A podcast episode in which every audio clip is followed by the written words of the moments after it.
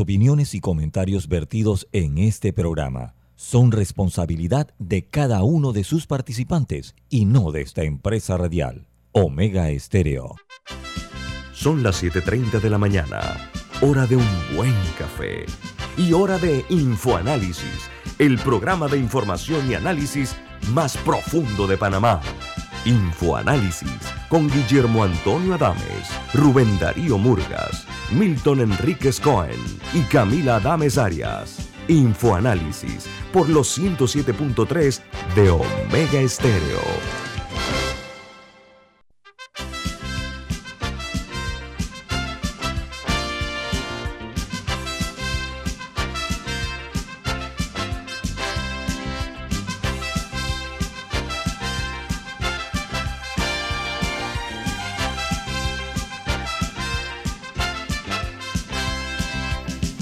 Hola, buen día, bienvenidos. Esto es Info Análisis, un programa para la gente inteligente. Hoy es 16 de marzo del año 2022 y le damos a ustedes nuestro sentido de agradecimiento por acompañarnos en los próximos 58 minutos de análisis de información.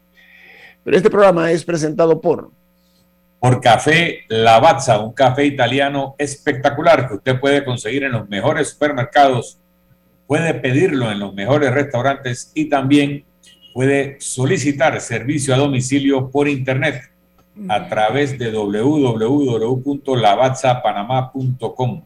Café Lavazza, un café para gente inteligente y con buen gusto, presenta Infoanálisis. Gracias, Milton. Bueno, recuerden, este programa se ve en vivo, en video, a través de Facebook Live. De igual manera, en sus teléfonos móviles o celulares, en sus tabletas, en eh, la tecnología Play Store o App Store, en nuestra app, que es Omega Stereo. Eh, también en YouTube quedan todos nuestros programas, el video de los programas queda también colgado en YouTube. Los programas anteriores, todos están allí. Y nos pueden sintonizar en el canal 856, 856, canal de Tigo, Así que no se puede perder usted ninguna emisión de eh, infoanálisis y escuchar Omega Estéreo las 24 horas del día. Como es costumbre en este programa, siempre queremos mantenerlos a ustedes informados de lo que está ocurriendo en el mundo, que no es poca cosa, dicho sea de paso. Voy a comenzar eh, haciendo este eh, compromiso realidad a través de la lectura de los titulares de los principales diarios del mundo. Comienzo en los Estados Unidos. El diario The New York Times tiene su principal titular que lee. Para mostrar su apoyo, tres líderes europeos visitan Kiev en llamas. El presidente Joe Biden, por su parte, anuncia que planea viajar a Europa la próxima semana. Y lo que ocurrió con estos tres líderes, que son eh, los de la República, República Checa, el de Polonia y el de Eslovenia, que fueron a Kiev para mostrar su apoyo inequívoco a Ucrania mientras los combates se estaban desarrollando en ese momento en torno a la capital. Llegaron en tren, para que tengan una idea, estos tres líderes europeos. El Washington Post titula, Kiev empresa, pero enfrenta nuevos ataques mientras tres líderes de Europa se reúnen con el presidente Zelensky la dramática visita de estos altos funcionarios de la República Checa, de Polonia y Eslovenia a una ciudad que fue sacudida ayer por la mañana con nuevas explosiones, produjo en medio de la crisis humanitaria en espiral y un intento por aislar al presidente ruso Vladimir Putin.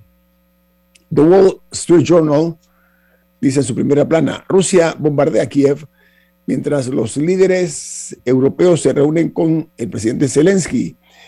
Las eh, conversaciones se centran en garantías de seguridad para Ucrania y sanciones más fuertes contra Moscú. Joe Biden eh, anuncia que habrá ayuda militar por mil millones de dólares a Ucrania y se unirá a los líderes de la Unión Europea, o se reunirá con ellos, los líderes de la Unión Europea, eh, en una cumbre que se va a celebrar en Bruselas la próxima semana. En Europa se genera el siguiente comentario. Dice, el petróleo baja de 100 dólares, el petróleo para efectos de, Europa, ¿no? y queda a un paso del nivel anterior a la invasión rusa a Ucrania. Dice que los inversores eh, confían en que se produzcan progresos en la mesa de negociación entre Moscú y Kiev. El gobierno de Arabia Saudí está sopesando aceptar los yuanes y no solo dólares en las eh, ventas a China. Mientras en Rusia dice que ha sugerido este país que pagará sus obligaciones de deuda en rublos, lo que llevó a las eh, agencias de crédito a advertir sobre un incumplimiento inminente. Mientras en México, eh, la principal noticia es que eh, fijan fecha para la audiencia sobre la demanda de México a los fabricantes de armas en los Estados Unidos. La audiencia, un juez federal escuchará ambas partes para determinar si el juicio puede eh, continuar o puede llegar a su siguiente etapa. En Colombia, marchan rumbo a la paridad a paso firme. 83 mujeres ocuparán curules en el Congreso. Son 28 eh, más que el legislativo que funcionó en el periodo 2018-2022. Son 28 senadoras más lo que había tradicionalmente. Mientras en Costa Rica, los diputados exonerarían de impuestos los autos eléctricos y los autos usados de 12 años o más. El presidente Alvarado eh, respaldaría mantener los beneficios en los automóviles de emisiones, pero pide énfasis los autos de bajo costo. Mientras en eh, Argentina, el aumento de precios provoca que en febrero la inflación en Argentina haya logrado superar la de Venezuela. Y eh, de esa manera ellos, a pesar de que dolarizaron de facto su economía. En los Estados Unidos hay pánico sobre el asfalto. Dice que el precio de la gasolina no deja de subir. El territorio estadounidense, el costo de un galón de combustible se incrementó en un 26 centésimos en una semana por presiones internacionales e inflacionarias, en particular el conflicto con Ucrania. Mientras en Chile, ayer se reportaron 8.716 nuevos casos de COVID-19 y 34 fallecimientos. Dice la nota que la totalidad de los casos en Chile hasta ayer era de 3.323.324. Los fallecidos 44.039 más los 34 que fallecieron ayer. En República Dominicana, la principal noticia es que el Tribunal Constitucional elimina las barreras para desalojar a los inquilinos que no pagan o que se niegan a entregar eh, las propiedades, eh, protegiendo así el derecho de la propiedad en el territorio dominicano los Estados Unidos, el Senado de ese país condena por unanimidad a Vladimir Putin y lo cataloga como criminal de guerra. Dice que la resolución presentada por el republicano Lindsey Graham y eh, respaldada por los senadores de ambos partidos anima a la Corte Penal Internacional de la Haya y a otras eh, naciones a apuntar eh, al ejército ruso sobre crímenes de guerra cometidos en Ucrania. Mientras en Colombia, la Corte Suprema de Justicia condena a 13 años y 8 meses de prisión al ex senador Antonio Guerra por eh, su responsabilidad en el caso de corrupción de constructora Odebrecht. Lo están condenando por enriquecimiento ilícito, eh, también eh, por enriquecimiento ilícito de servidor público, también por concierto para delinquir agravado, le ha impuesto una multa de 1.175 millones de pesos y 225.687 de salarios mínimos mensuales por un periodo de tiempo bastante largo. Odebrecht sigue siendo noticia en otras naciones. En Panamá, ha sido un placer haberlos conocido. No ha pasado hasta ahora nada. Continuamos. En uh, Guatemala, las cifras muestran eh, el aumento de muertes de mujeres en el año 2022 con respecto al año pasado. Las muertes violentas de mujeres aumentaron 13% en lo que va del año comparado con el mismo periodo de 2021, o sea, hasta el mes de marzo. Y en Perú dice que eh, reportaron ayer las autoridades de salud 3.166 nuevos casos de COVID-19 y 33 fallecidos. El total de los afectados, sin incluir los de ayer, llegan los casos a 3.536.842 casos positivos y 104.679 personas que han perdido la vida víctima de este flagelo. Y en El Salvador, algo curioso, las boxeadoras de la selección de boxeo de El Salvador están anunciándole y acusando, perdón, al presidente de la Federación de Boxeo de acoso sexual. Dicen que eh, han interpuesto una demanda en un juzgado especializado porque este hombre las ha agredido sexualmente a varias de estas boxeadoras que representan a El Salvador en los eventos deportivos. Mientras en Uruguay se informa que, de acuerdo a mediciones que se han hecho, seis de cada diez uruguayos aprueban la gestión de seguridad del gobierno. Dice que además el 55% aprueba la gestión del presidente en la calle Pu. Mientras en Honduras, el expresidente Juan Orlando Hernández podría conocer hoy si será extraditado o no a los Estados Unidos. Mientras eh, se anuncia por otra parte que se ha reprogramado para mañana la audiencia de la ex primera dama Ana Elena de Lobo. Ella es la esposa del expresidente Porfirio Lobo. Ella está detenida por ahora, la primera dama, la ex primera dama. Y en Bolivia se reportan 481 nuevos casos de COVID y dos fallecidos en todo el país. Los casos en Bolivia eh, ascienden a 897.970, mientras el número de fallecidos por esta pandemia llegan a 21.475. Y en Nicaragua, los familiares eh, de los presos políticos denuncian que ya llevan más de 50 días sin verlos. Esto están algunas incluso mujeres eh, que están eh, detenidas en celdas de castigo y los familiares no saben cuándo volverán a verlas, a estas mujeres detenidas por el régimen del presidente Daniel Ortega Saavedra. Hay una noticia inquietante y es que el presidente Zelensky dijo ayer que Ucrania no va a formar parte de la OTAN. ¿Saben por qué? Porque ha sido muy tibia la OTAN en la defensa de ese país. En una declaración que dio ayer mismo el presidente en un acto eh, valiente al reconocer la frialdad, de cierta forma, o digamos la, la suavidad con que la OTAN ha respondido ante esta agresión.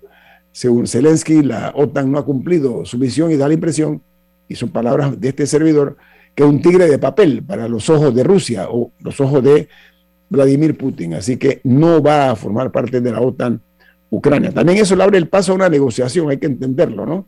Que se está celebrando hoy y que va a darse, esperamos que se acelere, que se acelere esto para ver si se encuentra una solución. Vamos al corte comercial. Esto es Info Análisis, un programa para la gente inteligente.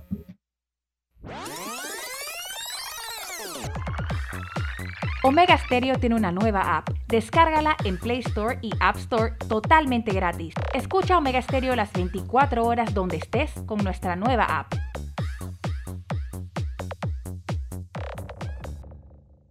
La aventura empieza en el verano Auto Show 2022, 100% presencial y al aire libre en los estacionamientos de Albrook Mall, frente a la entrada del dinosaurio, del 17 al 20 de marzo, de 12 mediodía hasta las 8 de la noche. Ven al verano Auto Show 2022, porque las mejores marcas están aquí. Organiza DAP. La gente inteligente escucha InfoAnálisis los anunciantes inteligentes se anuncian en InfoAnálisis. Usted es inteligente. Llame al 269-2488 y todos lo sabrán. Infoanálisis, de lunes a viernes de 7 y 30 a 8 y 30 de la mañana, en donde se anuncian los que saben.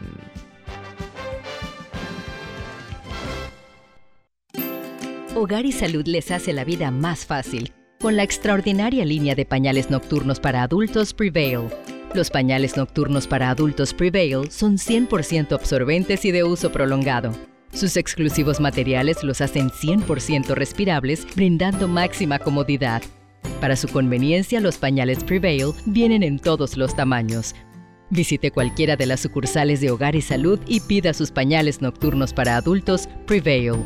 Hogar y Salud les hace la vida más fácil.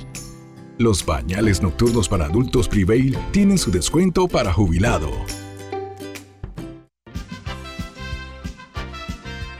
Ya viene InfoAnálisis, el programa para gente inteligente como usted.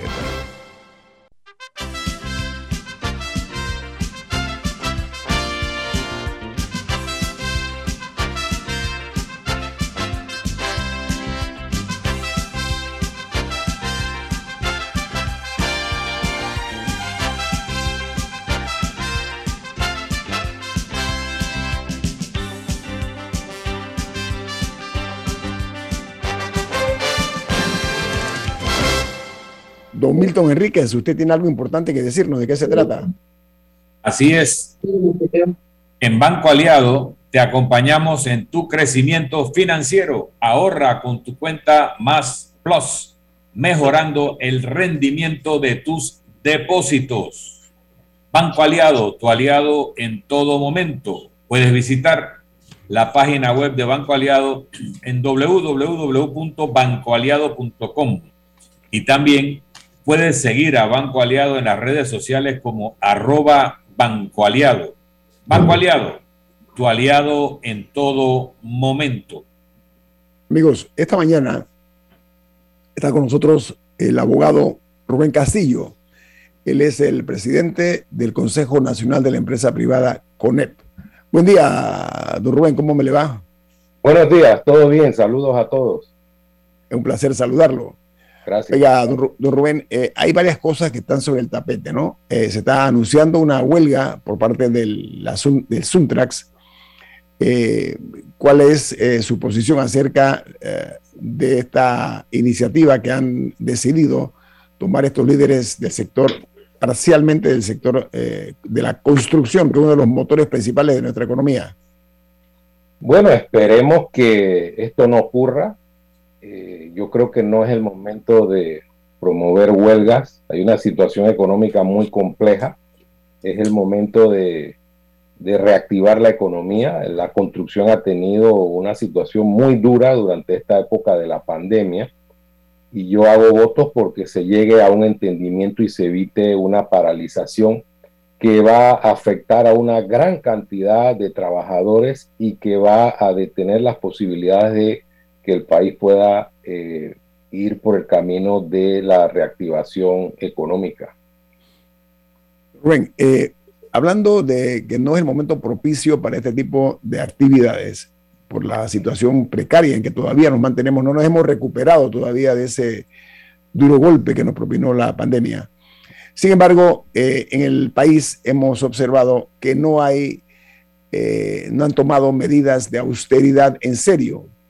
Incluso hay eh, información que ha generado, se ha generado el propio Ministerio de Economía y Finanzas, que las consultorías en Panamá son eh, otro de los de las gotas que están llevándose dineros eh, del presupuesto nacional. Por ejemplo, dicen que el municipio de Panamá, para poner, para poner un ejemplo, hasta la fecha ha designado desde el año 2019 41.3 millones de dólares en cuanto parte de su presupuesto en cuanto a la contratación de asesorías. Eh, tenemos otras, eh, o consultorías, perdón, otras instituciones, por ejemplo, eh, que pagaron en el año 2020, eran medio de la pandemia, 38.1 millones de dólares que se dieron y vemos, por ejemplo, que en el MOP hay un presupuesto de 11 millones para gastarse en consultorías este año 2022. En el MINSA, Ministerio de Salud, 11.3 millones. Y en el MEF, 9.8 millones de dólares. ¿Hay austeridad o no es importante en este momento tomar ese tipo de medidas para enflaquecer un poco el gasto público, don Rubén Castillo? Bueno, el Estado debe ser un Estado austero, debe utilizar el gasto público de manera racional y más en estos momentos en que sufrimos el embate de eh, una economía afectada por la pandemia y además por el aumento de los combustibles que va a seguir eh, afectando la economía del país. Yo en realidad no creo en el Estado despilfarrador. Yo creo que debe existir un Estado que sea facilitador de la actividad privada. Cuando hablamos de asesorías, consultorías y demás, no podemos irnos al extremo de decir que no son necesarias, pero sí llama la atención cuando los montos son extravagantes. Entonces habría que hacer un análisis de el beneficio que nos traen estas eh, asesorías o consultorías y cómo esto puede ayudar a la economía del país. En principio, eh, pensamos que, que, el Estado tiene que hacer un análisis profundo del gasto, eh, dirigirlo a aquellas actividades que van a, generar valores agregados a la economía. Sí me gustaría que se hiciera un estudio de cuál es la eficacia de toda esta cantidad eh, importante de consultorías y cómo eso ha impactado positivamente en la economía, si es así. Rubén, el Tratado de Promoción Comercial con los Estados Unidos, conocido por sus siglas como TPC, eh, eh, que habla mucho de la desgrabación arancelaria que se logró pactar mediante este documento, este instrumento, en este momento se está hablando de que los empresarios los comerciantes, los comerciantes están pidiendo eh, un balance para que los productores panameños puedan sobrevivir. Eh, los pasos que se están dando hasta ahora, eh, ¿qué opiniones merecen a usted, eh, de Rubén Castillo? Bueno, el, gobierno ha pedido la, renegociación de algunos aspectos del Tratado de Promoción Comercial. Escuché a, a representantes de la embajada diciendo que eso no está dentro del del planteamiento del gobierno de Estados Unidos. Se darán los canales diplomáticos y los esfuerzos para que esto se dé. En principio lo que hay que estimular es la agroindustria, eh, tratando de mejorar sus capacidades técnicas.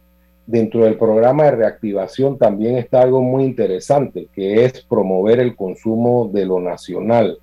Eh, yo creo que nosotros tenemos, aparte de ese esfuerzo del Tratado de Promoción Comercial, de la modificación del mismo, que no depende de nosotros, sino de un acuerdo de las partes.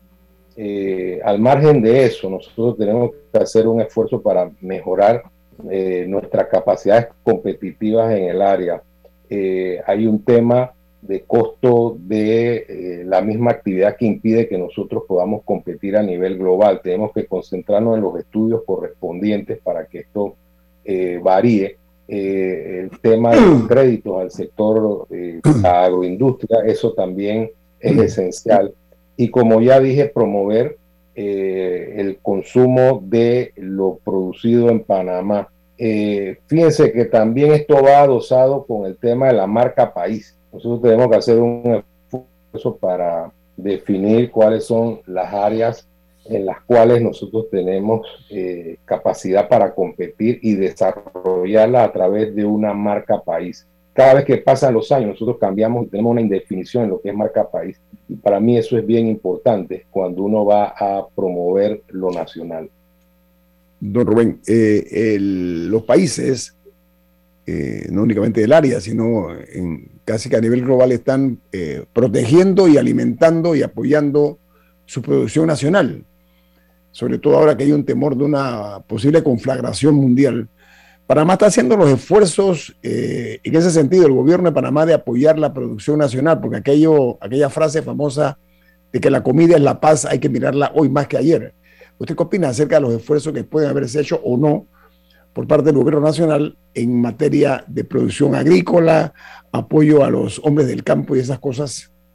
No, yo creo que hay que hay que promover la agroindustria, eso es esencial, pero nosotros no podemos regresar a una política de cerrarnos comercialmente.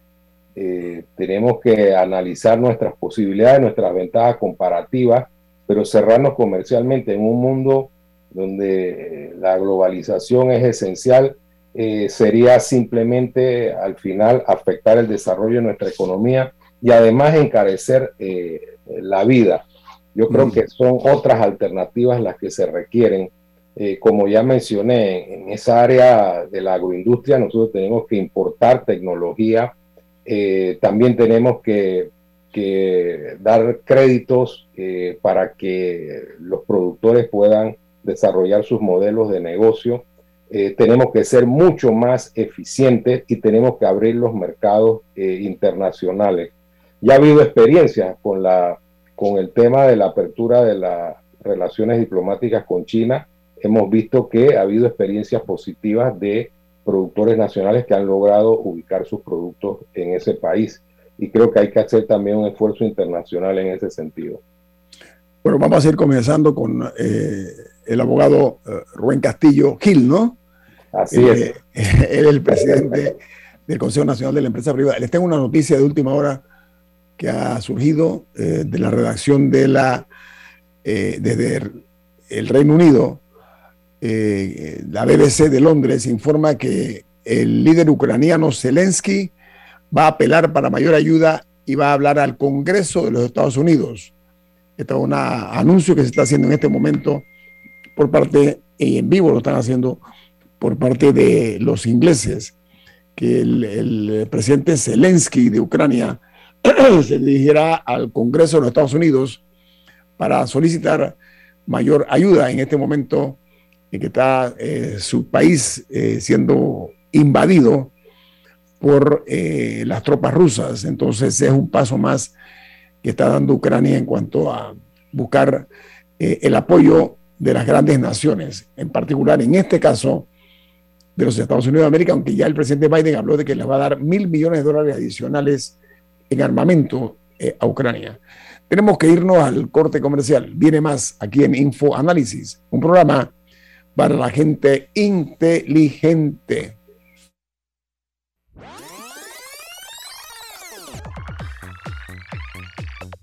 Omega Stereo tiene una nueva app. Descárgala en Play Store y App Store totalmente gratis. Escucha Omega Stereo las 24 horas donde estés con nuestra aplicación 100% renovada. Cuando el verano te gusta, suena así. En 50 metros llegas a la playa. Dale like a Claro y cámbiate a un plan postpago con ilimitada de C30 y llévate un equipo gratis. Dale like a todo lo que te gusta con Claro. Promoción válida del 15 de enero al 30 de abril de 2022. Para más información visita claro.com.pa. La gente inteligente escucha InfoAnálisis. Los anunciantes inteligentes se anuncian en InfoAnálisis. Usted es inteligente. Llame al 269-2488 y todos lo sabrán. Infoanálisis, de lunes a viernes de 7 y 30, 8 y 30 de la mañana, en donde se anuncian los que saben. Grupo Clásico, 30 años brindando las últimas tendencias de la moda, con Hugo Boss, Clásico Womo, Suit Supply y Clásico Off, el grupo de tiendas de ropa masculina más elegante del país. Hugo Boss, marca número uno en el mundo de la moda masculina. Clásico Womo, una selección de la moda europea más exclusiva en un solo lugar. Suit Supply, la tienda que está rompiendo el estereotipo de la ropa masculina. Clásico Off, los mejores precios en tus marcas favoritas. Visítanos en los mejores centros comerciales del país. Grupo Clásico, 30 años liderando la moda masculina en Panamá. La aventura empieza en el verano Auto Show 2022, 100% presencial y al aire libre en los estacionamientos de Albrook Mall, frente a la entrada del dinosaurio, del 17 al 20 de marzo, del 12 mediodía hasta las 8 de la noche. Ven al verano Auto Show 2022, porque las mejores marcas están aquí. Organiza DAP. Ya viene InfoAnálisis, el programa para gente inteligente como usted.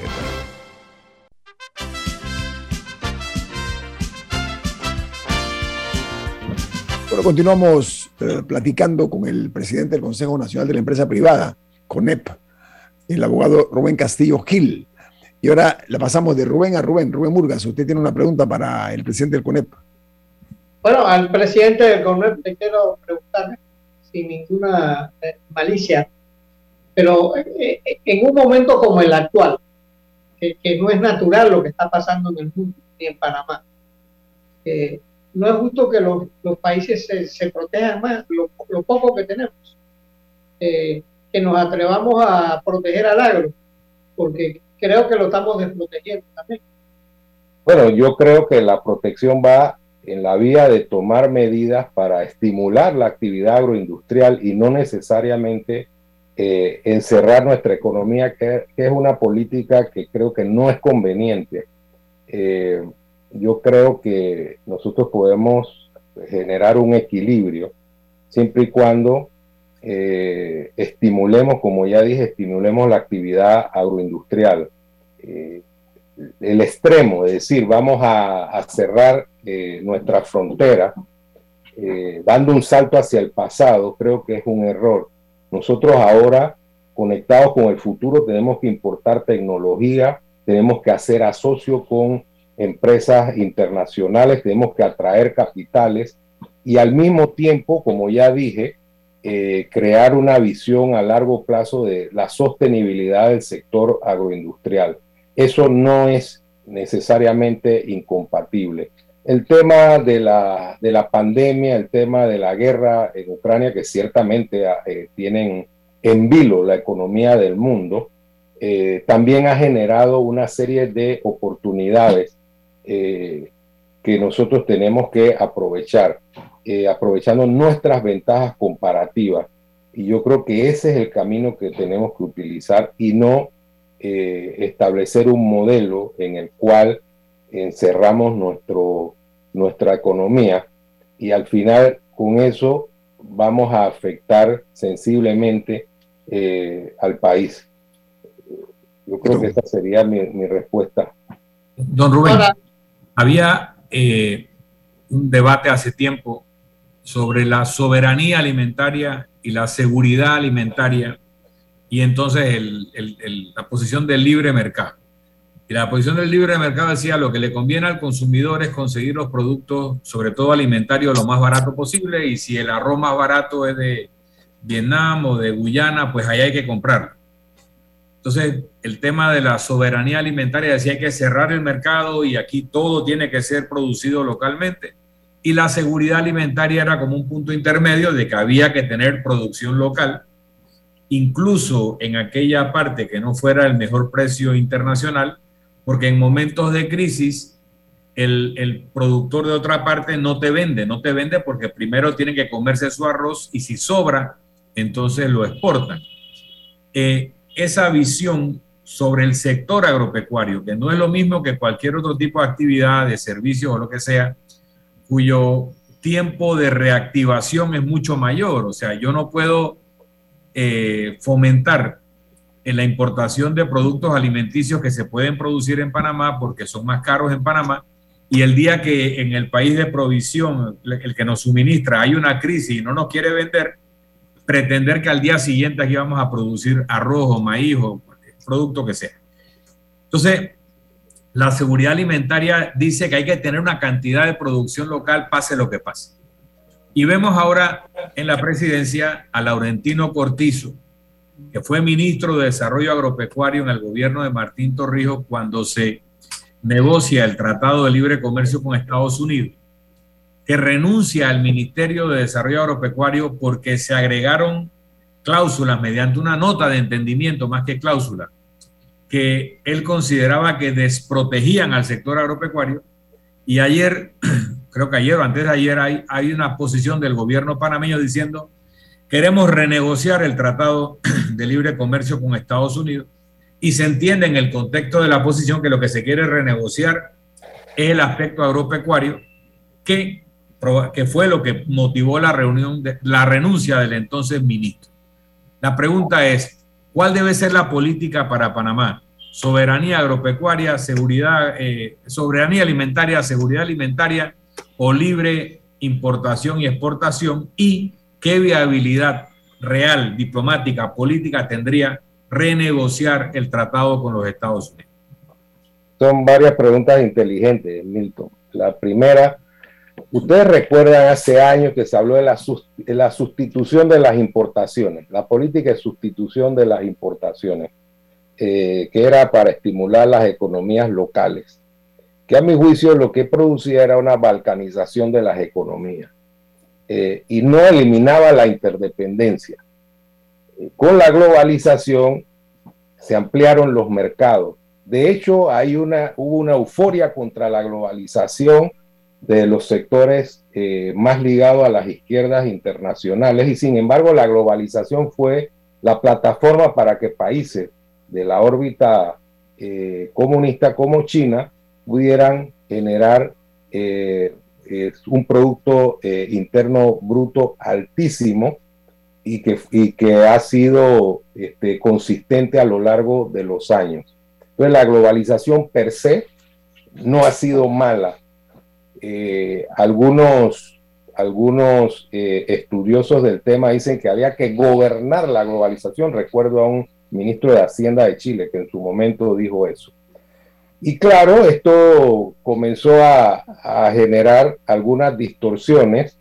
Eh, nuestra economía estaba muy ligada o está muy ligada al tema de los servicios, pero tenemos áreas de oportunidad en el sector agroindustrial si nosotros nos vamos a una política pura y dura de la llamada soberanía alimentaria, que al final la filosofía de ella es la sustitución de importaciones, nosotros no vamos a lograr ni lo uno ni lo otro. La desconexión de Panamá con el comercio internacional sería un error, siendo una ventaja comparativa nuestra eh, ser eh, un, un eje logístico para el comercio internacional. Entonces, yo creo que cuando nosotros hablamos de, la agroindustria, eh, creo que nosotros tenemos muchos déficits. Nosotros tenemos que ayudar al sector a que pueda conseguir una capacidad para competir. O sea, aquí hay países de la dimensión de Panamá que tienen mucha eh, similitud y sin embargo exportan mucho más que Panamá. Entonces, ¿cómo no podemos lograr eso? Y a través de ese mecanismo de competencia, establecer parámetros que permitan eh, que nuestro país sea autosostenible en esa área y que pueda competir de tal manera que no necesitemos eh, importar. Eh, eso es un tema a mediano y largo plazo, pero hay que comenzarlo desde ya. y yo creo que esos equilibrios son necesarios para que nosotros podamos desarrollar el sector sin afectar nuestra conexión con el comercio internacional. La última pregunta que tenía que ver con el TPC es un tema de voluntad. Eh, si Estados Unidos eh, no ve como una necesidad abrir un tratado que ya está firmado, va a ser difícil eh, que nosotros logremos ese objetivo. Hay que ver cómo nosotros utilizamos un patrón de negociación que los lleve a ellos a eh, llegar a la conclusión que es positivo negociar. Eh, no conozco todos los detalles, yo me imagino que cuando el gobierno lanza la idea de la renegociación, tendrá algunos mecanismos para que eh, Estados Unidos tenga el interés de sentarse a renegociar esa franja del Tratado de Promoción Comercial. Eh, vamos a estar como CONEP interesados en saber cuáles son esas estrategias y colaborar eh, principalmente con el sector agroindustrial eh, para que haya los estímulos necesarios que logren que se desarrolle, que sea sostenible y que pueda tener capacidad competitiva internacional.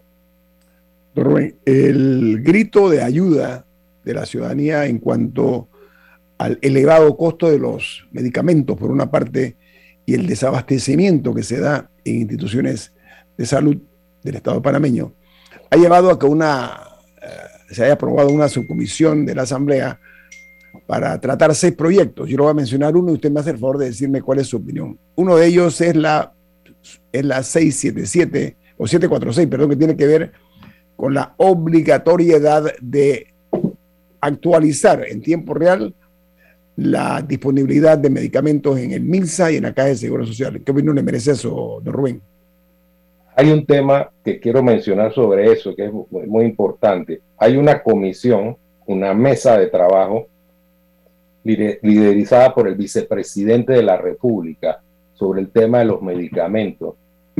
A nosotros del sector privado nos causó un poco de extrañeza que en la asamblea eh, existieran seis proyectos y que al mismo tiempo con todos los sectores vinculados al tema se estuviesen dando reuniones eh, relativas a el tema de las dificultades eh, en el abastecimiento de medicamentos y en su precio al consumidor.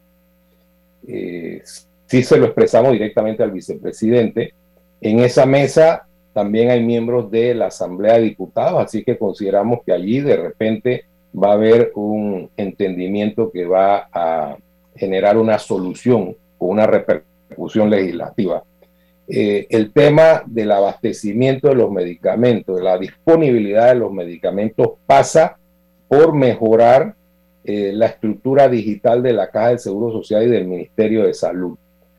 Pasa por un análisis de las enfermedades que padecen los, padecemos los panameños, de tal forma que nosotros podamos proyectar de mejor manera eh, cuáles son las necesidades de medicamentos que tiene la población. Y también pasa por una reestructuración del sistema eh, de salud de Panamá. Eh, por ejemplo, hay una estadística que dice que la diabetes, la presión alta se, está, se están presentando a edades más tempranas. Y obviamente si esto es así, va a aumentar la necesidad de medicamentos correlativos con esas enfermedades.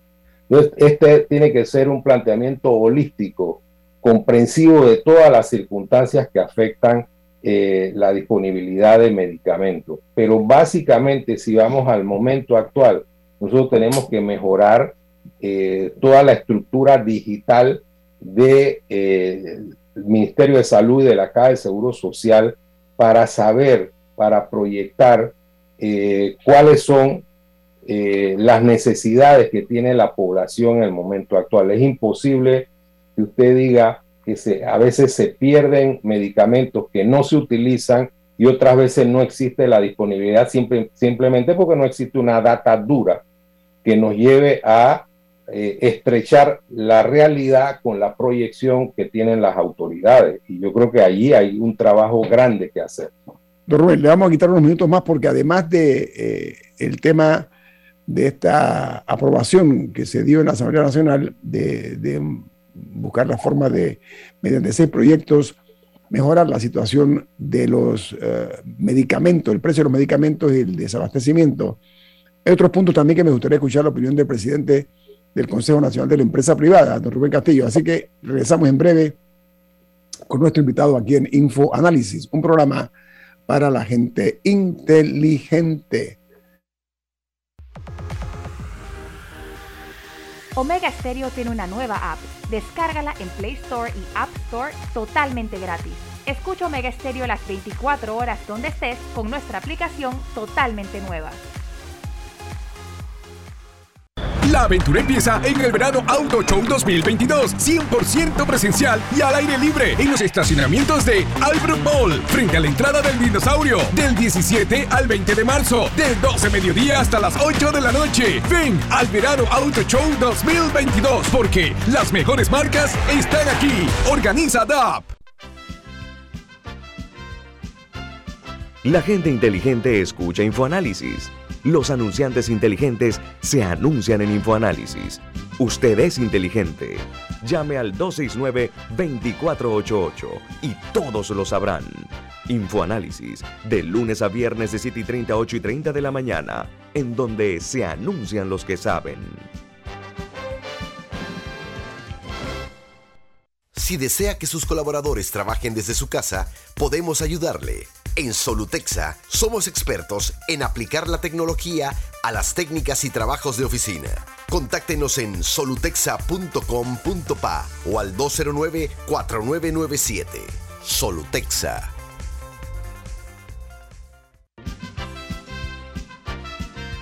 Ya viene InfoAnálisis, el programa para gente inteligente como usted.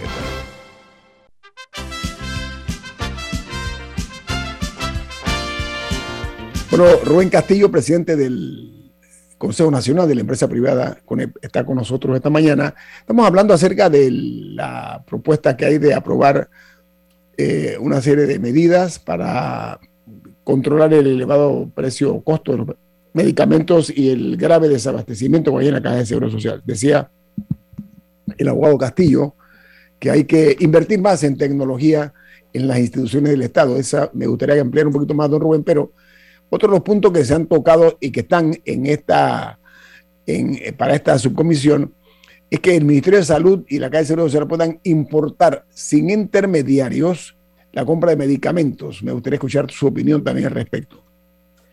Hay dos cosas. En el tema de la tecnología, eh, dentro de las medidas de la reactivación, eh, de la mesa de reactivación económica, hablamos de la desburocratización que implica la digitalización de todos los procesos del Estado. Y eso basado en la necesidad de darle mejores servicios a la ciudadanía y con mayor razón en áreas como la salud. O sea, es una cosa inaceptable que las instituciones de salud no tengan eh, mecanismos digitales que les permita proyectar el consumo, eh, que les permita eh, dar servicios mucho más eficientes. Si no se proyecta el consumo de los medicamentos, va a ser muy difícil eliminar el desabastecimiento porque estamos trabajando a ciegas. Eso es un tema que creo que debemos ponerle mucha atención.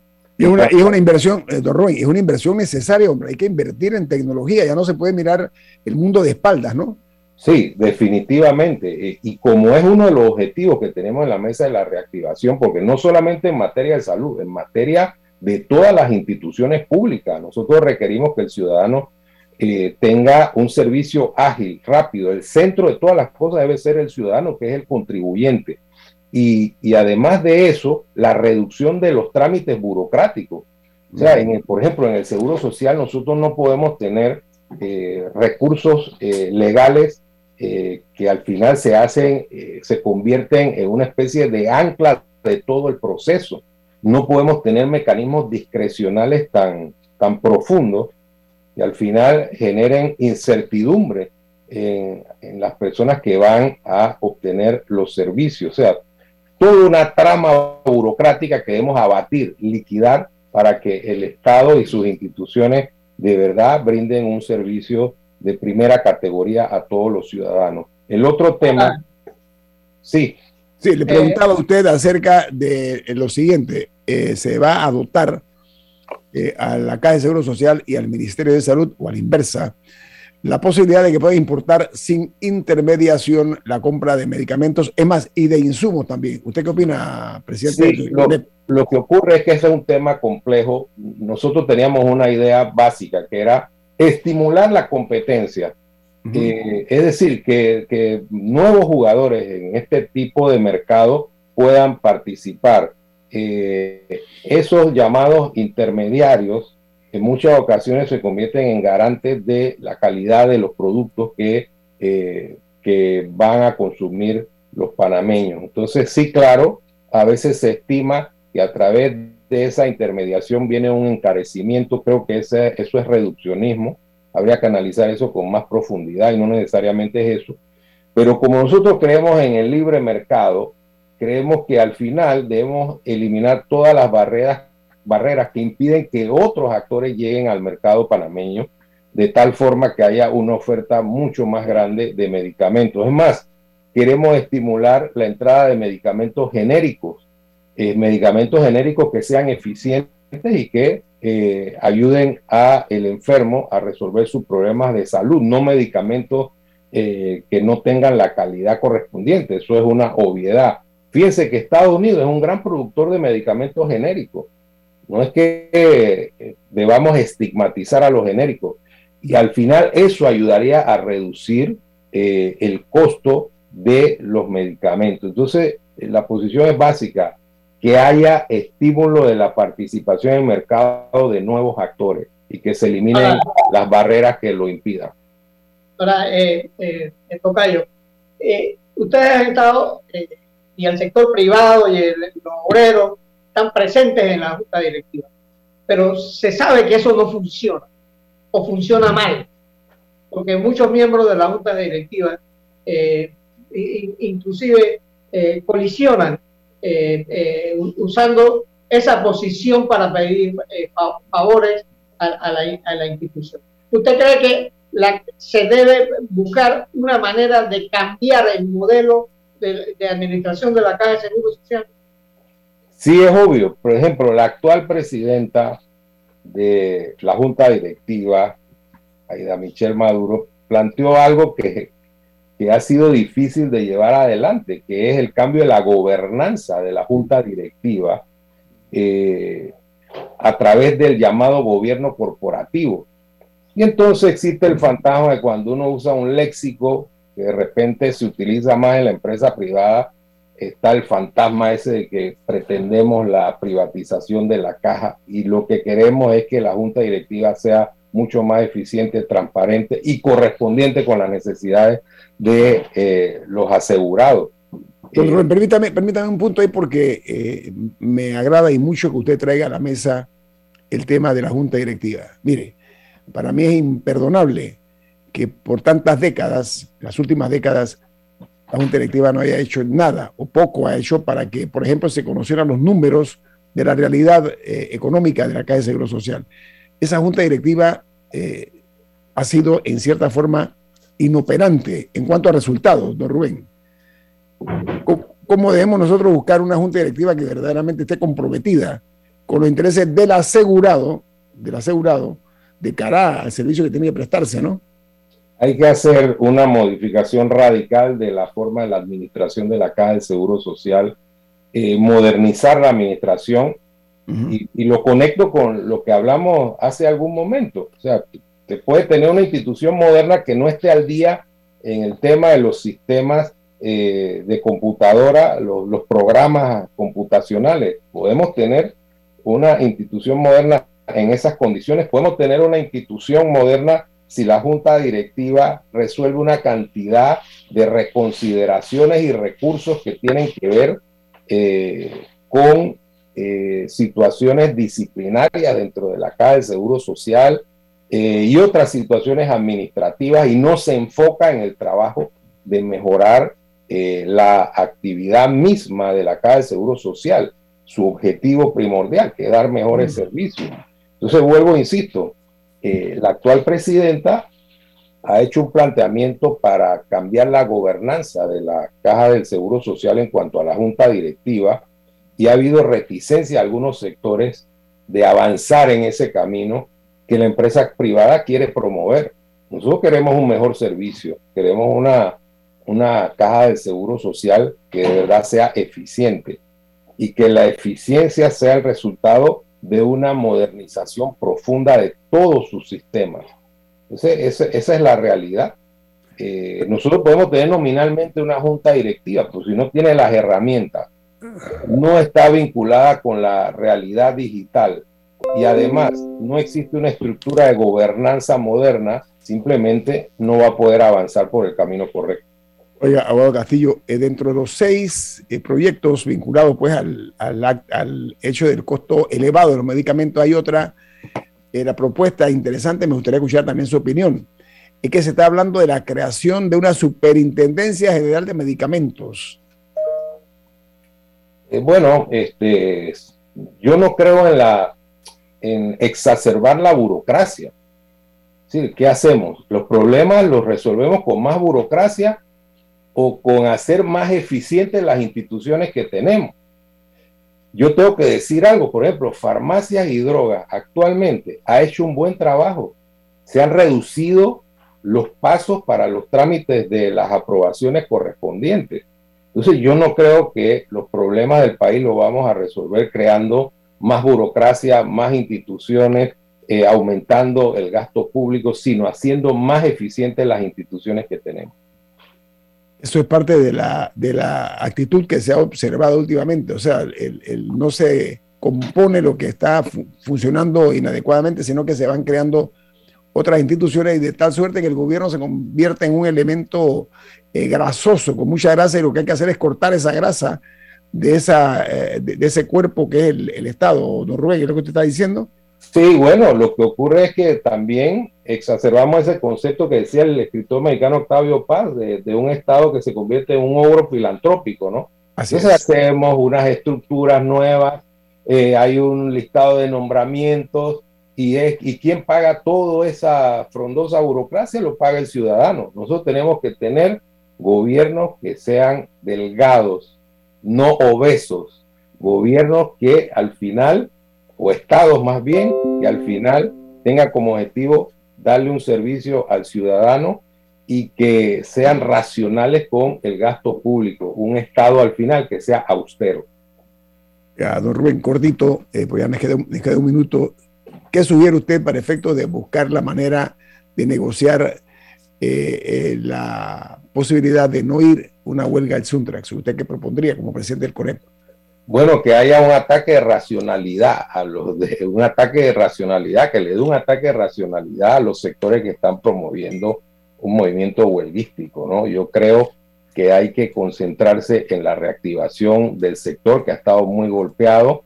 Yo creo que CAPAC siempre va a hacer un esfuerzo para, para llegar a acuerdos. De hecho, creo que quedan solamente tres cláusulas y nosotros vamos a, expresar la posición de la empresa privada de que las negociaciones deben ser racionales y vinculadas con el momento en que estamos viviendo.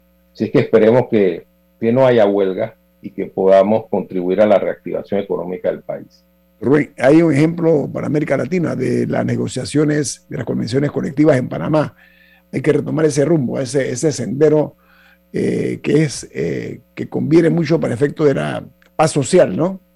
Sí, yo, yo creo en la negociación. Evidentemente, el sector privado eh, respeta la ley eh, y cada vez que haya una negociación va a acudir. Eh, creemos que dentro de la vida laboral la negociación colectiva existe, pero creemos que esa negociación siempre debe estar enmarcada en los contornos de la realidad que vivimos. Vivimos una realidad de afectación económica grave, dificultades de las empresas y sería absurdo que en la mesa estemos excediendo las posibilidades que tiene el sector privado para atender las necesidades que son muchas y las reconocemos. Pero creo que hoy el problema es mantener las plazas de empleo, eh, desarrollar una matriz que nos ayude a salir de la crisis económica y hacer que nuestra economía sea diferente, tomando en cuenta las lecciones que nos ha dado esta situación. Don Rubén Castillo, presidente del Consejo Nacional de la Empresa Privada, perdón, CONAPE. Eh, le agradezco mucho su participación esta mañana aquí en Infoanálisis. Viene Álvaro Alvarado con su programa Sin Rodeos. Don Milton, ¿quién pide Infoanálisis?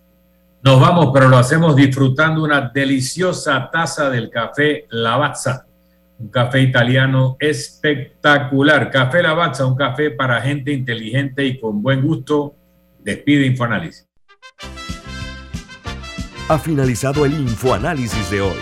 Continúe con la mejor franja informativa matutina aquí en Omega Estéreo 107.3, Cadena Nacional.